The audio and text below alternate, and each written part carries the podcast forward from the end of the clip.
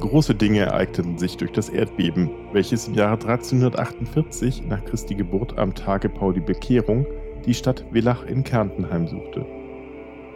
Es kamen in dieser Stadt viele Menschen ums Leben. Kirchen und Häuser stürzten ein und ein Berg auf den anderen. Bedenke, dass der Dunst, der dem großen Gebirge eingeschlossen war, sich lange Jahre hindurch angesammelt hatte. Als er nun in die Luft hinaus durchbrach, war es natürlich, dass er sich jenseits des Gebirgs auf viele hundert Meilen weit vergiftete und ebenso auch diesseits in großer Ausdehnung. Es wurde bald deutlich, denn in demselben wie auch in dem nächsten Jahre erfolgte das größte Sterben, das je nach und vielleicht auch vor Christi Geburt dagewesen ist. Konrad von Megenberg, Causae Terremotus, 1349 Und ob dieser Krankheit, die Pestilenz, wohl aus Einfluss des Himmels und Gestirn und Planeten, auch aus Vergiftung der Luft und anderen Ursachen als durch menschliche Mittel herkommt, so ist es doch für nämlich eine Strafe der Sünden. Gott gebe, dass wir erkennen und besserten, damit er uns nicht mit unendlicher Verstockung und ewigem Verderbnis strafe. Cyriacus Spangenberg, Historia von der flechtenden Krankheit der Pestilenz, 1552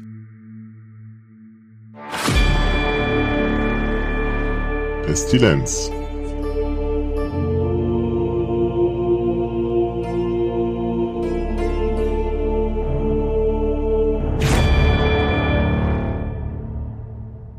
Und damit herzlich willkommen zu Pestilenz, dem Podcast zur Pest. Eine Strafe des Himmels? Einfluss der Gestirne? Eine Folge von Erdbeben? Das sind jetzt nicht besonders einleuchtende Erklärungen, woher die Pest kam.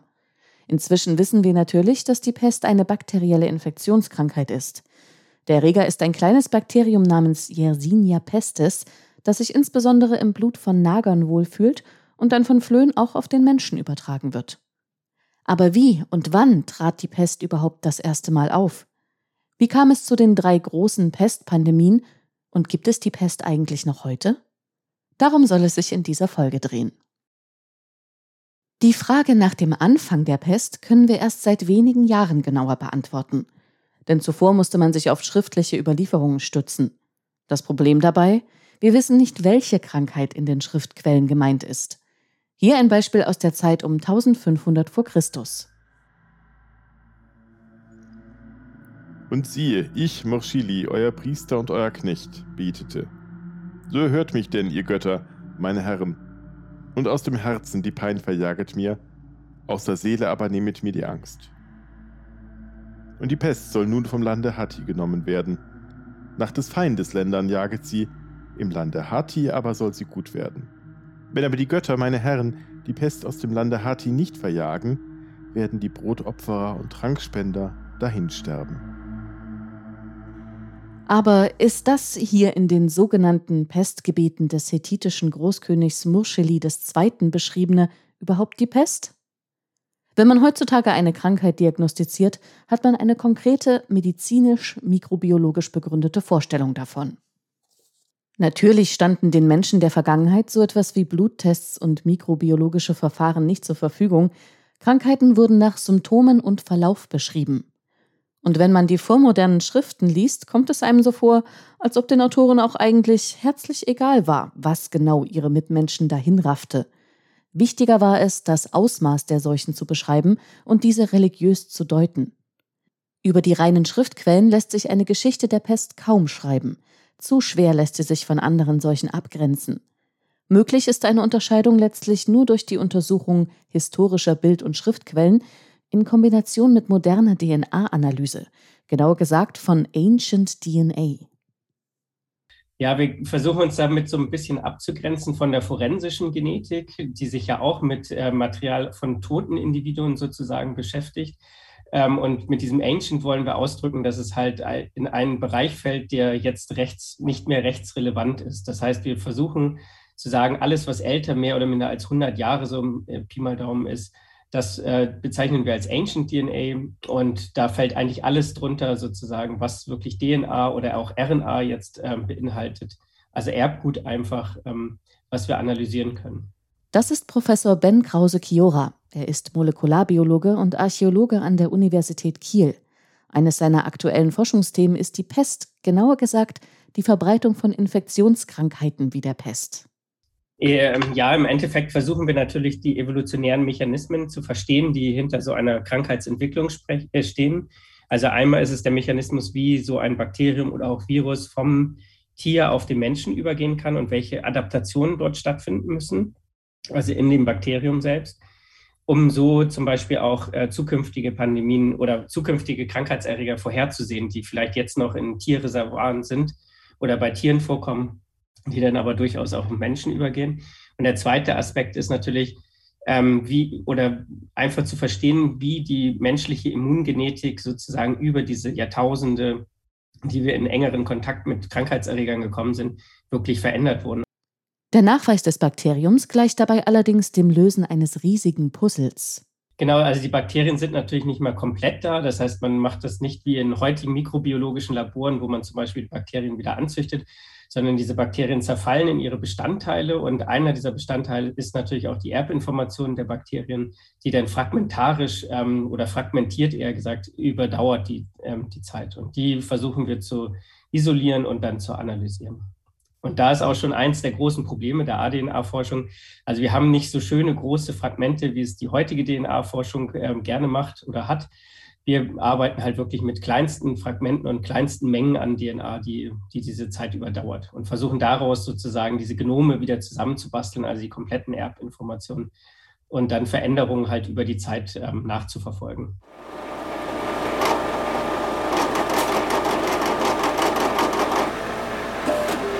Also im Labor selbst ist es relativ unspektakulär. Wir bekommen zum Beispiel einen Zahn als Probenmaterial. Dort äh, bohren wir 0,1 Gramm äh, Knochenmaterial heraus, lösen dieses Knochenpulver quasi auf, sodass die DNA dann frei in einer, ähm, in einer Lösung vorliegt.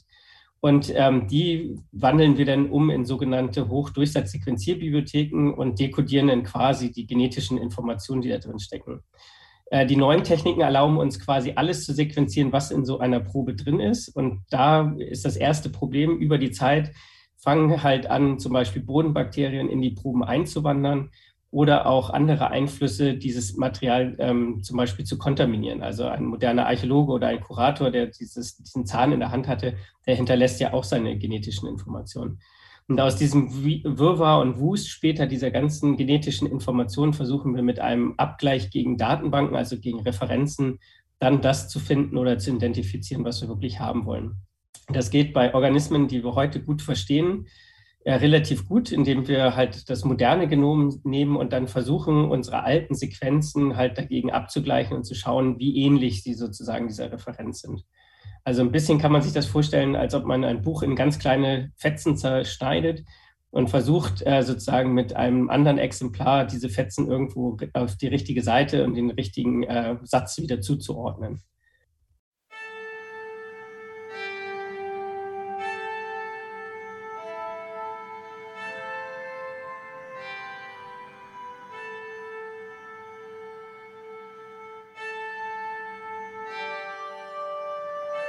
Erst seit wenigen Jahren ist es möglich, diese Schnipsel antiker DNA wieder zusammenzusetzen. Damit lässt sich nicht nur das Erbgut von vor Jahrhunderten und Jahrtausenden bestatteten Menschen wieder rekonstruieren, sondern sogar auch das vieler Krankheiten, die sie plagten und an denen sie starben. Eine der großen Überraschungen in Bezug auf die Pest ist dabei, dass die Seuche nicht erst die mittelalterliche Bevölkerung heimsuchte, sondern schon viel älter war. Die antiken Schriftsteller scheinen also wirklich die Symptome der Pest beschrieben zu haben, zumindest manche von ihnen. Und selbst in vorschriftlichen Zeiten ist inzwischen das Pestbacillus nachweisbar. In der Wittenberger Ausstellung Pest, eine Seuche verändert die Welt, sind Beigaben des bisher ältesten nachgewiesenen Pestgrabs in Deutschland zu sehen. Etwa 2200 v. Chr. wurde im heutigen Hauenstetten, einem Vorort des bayerischen Augsburg, ein Individuum beigesetzt, dem seine Angehörigen Werkzeuge und vermutlich seine Jagdwaffen, also Pfeil und Bogen, mitgaben. Erhalten sind nur die unvergänglichen Bestandteile wie die Pfeilspitzen und Klingen aus Feuerstein. Untersuchungen an seinen Zähnen zeigen aber, er litt an der Pest. Eine ganze Reihe ähnlicher Nachweise zeigt inzwischen ein deutliches Bild. Die Pest betraf bereits spätneolithische Gesellschaften in ganz Europa. Und neue Funde datieren das Auftreten der Pest sogar immer weiter zurück.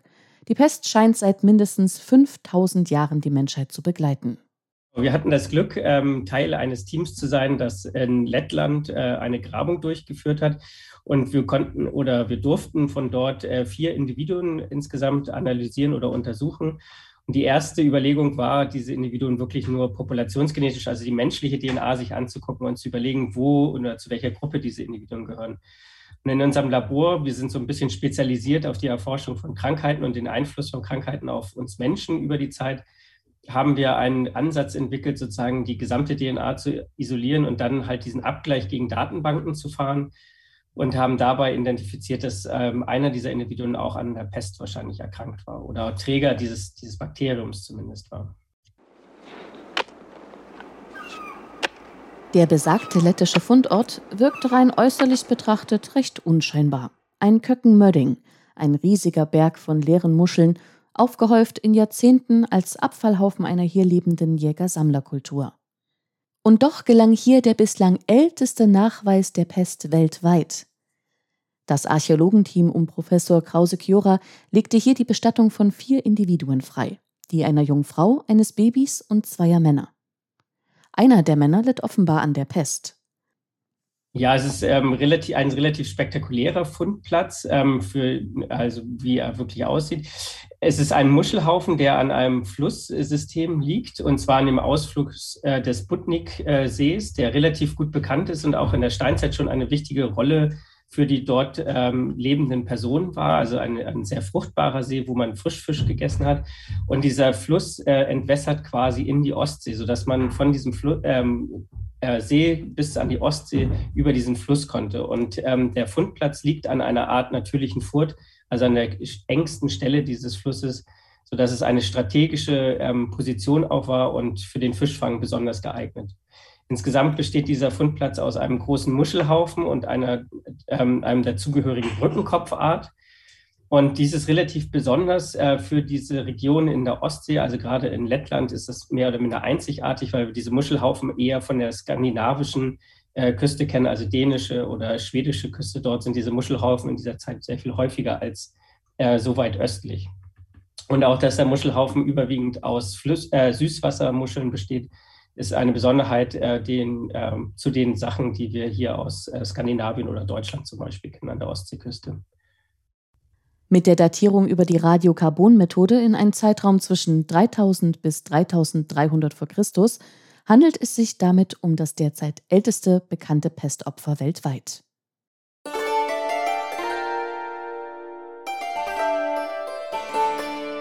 Allerdings ist die hier nachgewiesene Art der Pest noch vergleichsweise harmlos. Sie ist bei weitem noch nicht so virulent wie die spätere Pest im Mittelalter. Ein Grund dafür liegt im unterschiedlichen Erbgut der frühen Peststämme zu dem der späteren Varianten. Die Yersinia pestis-Genome der frühen Epochen, also im späten Neolithikum und der frühen Bronzezeit, zeigten eine inzwischen ausgestorbene Variante des Erregers. Diese besitzt ein Gen, das die Übertragung durch Flöhe zunächst verhindert hatte. Denn ist das Gen noch aktiv, sterben die Flöhe, die das Bakterium in ihren Organismus aufgenommen haben, rasch. Zu rasch, um noch Menschen zu infizieren. Durch eine Mutation war bei den späteren Varianten dieses Gen ausgefallen und die Flöhe entwickelten stattdessen einen Heißhunger, der sie ihre Opfer mehrfach beißen ließ. Für flohgeplagte Menschen konnte das fatale Folgen haben. Längere Saugdauer und wiederholte Attacken erhöhten die Chance für einzelne Keime, vom Floh in den menschlichen Organismus zu gelangen. Ein direkter Kontakt von Mensch zu Mensch durch Ansteckung über Anhusten oder Niesen war nun nicht mehr nötig. Vielmehr konnte der Erreger nun zeitlich und räumlich verzögert von Mensch zu Floh zu Mensch übertragen werden, so konnte sich die Pest rasend schnell und weit verbreiten. Diese Mutation scheint aber erst in der mittleren Bronzezeit stattgefunden zu haben, etwa um 1800 v. Chr. Selbst mit der neuen Fähigkeit scheint die Pest aber nur lokale Epidemien auszulösen. Das ändert sich im 6. Jahrhundert nach Christus.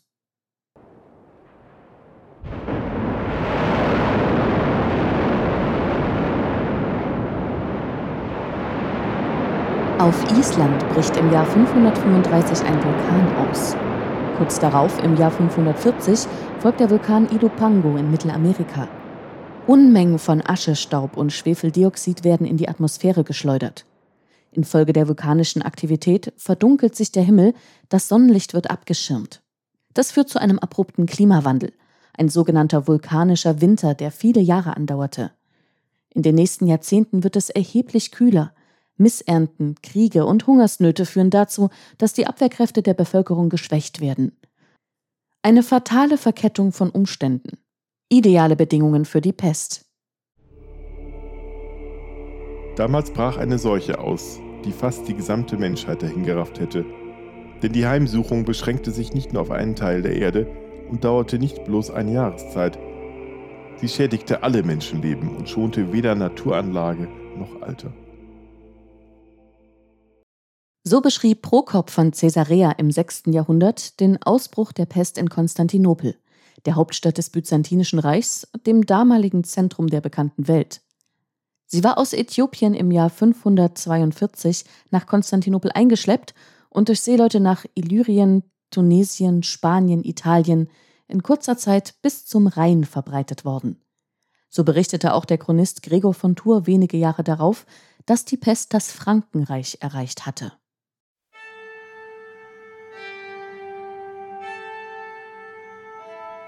Als aber die Pest ausbrach, richtete sie eine solche Verheerung unter dem Volke in jener ganzen Gegend an, dass man nicht zählen kann, wie viele Tausende daran umgekommen sind. Denn als es an Särgen und Brettern zu fehlen anfing, begrub man in einer Grube zehn und selbst mehr beieinander. Es wurden an einem Sonntag in der Kirche des heiligen Petrus allein 300 Leichen gezählt. Der Tod überfiel die Menschen ganz plötzlich. Nachdem sich in den Weichen oder unter der Achsel eine schlangenförmige Geschwulst gebildet hatte, wurde der Mensch von dem Gifte so schnell ergriffen, dass er schon am zweiten oder dritten Tage den letzten Atem aushauchte. Auch die Besinnung raubte die Kraft jenes Giftes dem Menschen.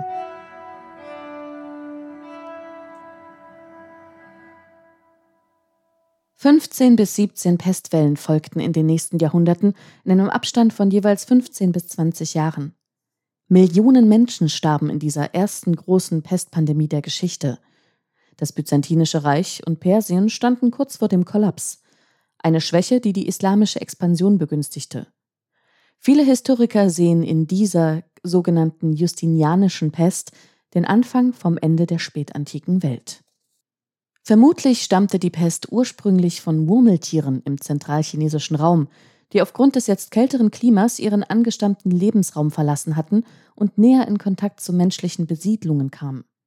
Erstmals scheint die Pest auch in den sonst wärmeren Regionen des Mittelmeerraums aufgetreten zu sein und konnte sich dank des jahrelang kühleren Klimas über den Land- und Seeweg schnell ausbreiten.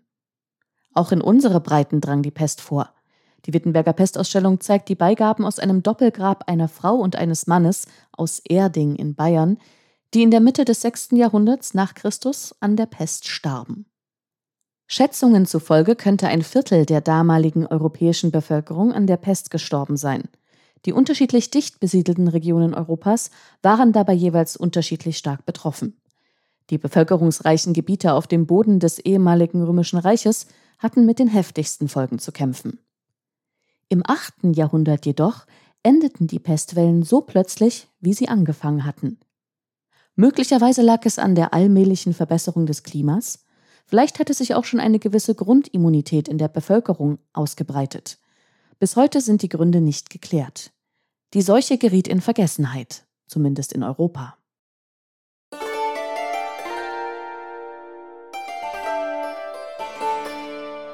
Bis sie Mitte des 14. Jahrhunderts plötzlich wieder auftrat, urplötzlich und so heftig wie nie zuvor.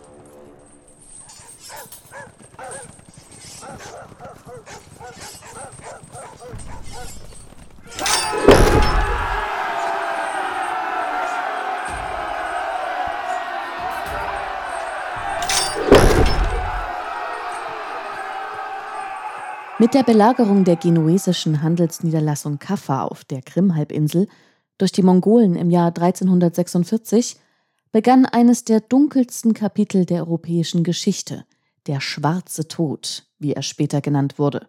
Übrigens erst sehr viel später, wahrscheinlich erst ab dem 17. Jahrhundert. Angeblich schleuderten die mongolischen Belagerer ihre Toten mit Katapulten über die Stadtmauern um die eingeschlossenen Genuesen mit dieser Art psychologischer Kriegsführung zu zermürben.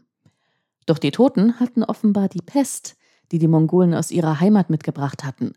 Die Pestflöhe sprangen auf die Belagerten über und steckten nun auch diese an. Als die Kampfhandlungen aufgrund der vermehrten Pestfälle im mongolischen Heer ausgesetzt wurden, nutzten das einige Genuesen zur Flucht. In zwölf Schiffen erreichten die Flüchtlinge Italien, wo die Pest nun auch die dortige Bevölkerung traf und sich von dort aus schließlich auf ganz Europa ausbreitete.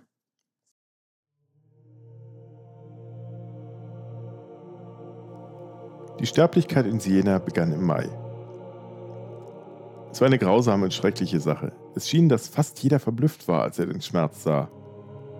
Es ist für die menschliche Sprache fast unmöglich, die schreckliche Wahrheit zu erzählen. In der Tat kann jemand, der solche Schrecklichkeit nicht gesehen hat, als gesegnet bezeichnet werden. Die Opfer starben fast sofort. Sie schwollen unter den Achseln und in der Leiste an und fielen beim Sprechen um. Vater verließ das Kind, Frau, Ehemann, ein Bruder einen anderen. Denn diese Krankheit schien durch Atem und Sehen zu schlagen. Und so starben sie. Es konnte niemand gefunden werden, der die Toten für Geld oder Freundschaft begrub. Mitglieder eines Haushaltes brachten ihre Toten so gut sie konnten in einen Graben, ohne Priester, ohne göttliche Ämter. An vielen Orten in Jena wurden große Gruben gegraben und tief mit der Vielzahl der Toten angehäuft. Und sie starben zu Hunderten, Tag und Nacht, und alle wurden in diese Gräben geworfen und mit Erde bedeckt. Und sobald diese Gräben gefüllt waren, wurden mehr gegraben. Ich, Agnolo di Tura, genannt der Dicke, habe meine fünf Kinder mit meinen eigenen Händen begraben. Genauso ging es vielen anderen. Es gab Leichen, die so schlecht beerdigt waren, dass Hunde sie fanden und Teile von ihnen in der Stadt zerstreuten und an ihnen fraßen. Es läuteten keine Glocken mehr und niemand weinte. Und so viele starben, dass alle glaubten, es sei das Ende der Welt. Millionen Menschen fanden in den folgenden Pestwellen den Tod, auch wenn die genauen Zahlen unter Historikern sehr umstritten sind. Schätzungen reichen von 20 bis 80 Millionen Pesttoten allein im Zeitraum 1346 bis 53. In dieser zweiten großen Pestpandemie scheint es wieder ein Zusammentreffen verschiedener Faktoren zu sein, der die Verbreitung des Erregers begünstigte. In den 1340er Jahren kam es zu einer deutlichen Verschlechterung des Klimas. Die sogenannte kleine Eiszeit hatte begonnen. Möglicherweise war wiederum ein Vulkanausbruch der Grund. Zeitweise kühlte sich die globale Durchschnittstemperatur um fast ein Grad ab. Extremwetter, Frost und Überschwemmungen zerstörten die Ernten. Die Pest traf also wiederum auf eine geschwächte Bevölkerung. Hinzu kam diesmal, dass seit dem hohen Mittelalter eine starke Verstädterung eingesetzt hatte. Die dortigen engen und unhygienischen Lebensbedingungen boten Ratten und damit ihren Parasiten, den pestverseuchten Flöhen, ideale Bedingungen. Eine im Vergleich zum Frühmittelalter hohe Mobilität der Bevölkerung durch vermehrten Handel, das Wallfahrtswesen, aber auch natürlich Kriegszüge trugen maßgeblich zur Verbreitung der Pest bei. Wie die Menschen darauf reagierten und was sie gegen die Pest unternahmen, werden wir noch in einer anderen Episode besprechen. Dieses Mal sollte die Pest mehr als fünf Jahrhunderte ein ständiger Begleiter der europäischen Geschichte bleiben. Wieder schlagen die Pestwellen regional mehr oder weniger heftig zu. Doch auch die zweite Pandemie endet schließlich wieder sehr abrupt. 1720 fand der letzte größere Ausbruch in Marseille statt. 1771 trat die Pest noch ein letztes Mal in Moskau auf. Dann verschwand sie für viele Jahrzehnte. Auch hier ist der Grund unbekannt.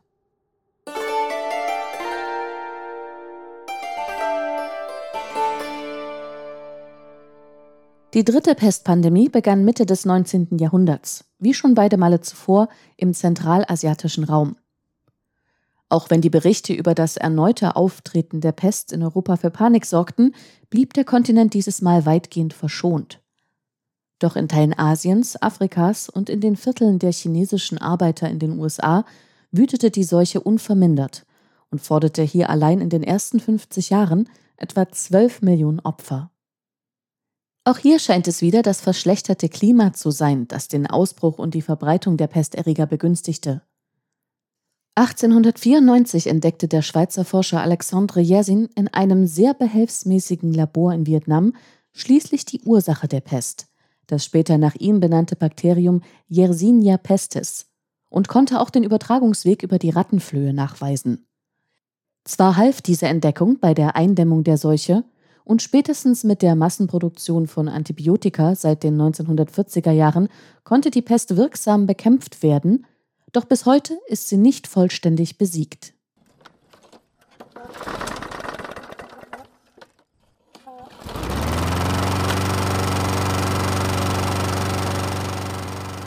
Das zeigte sich auch in den 1980er Jahren, als in Kalifornien eine Frau beim Rasenmähen versehentlich ein Grauhörnchen überfuhr.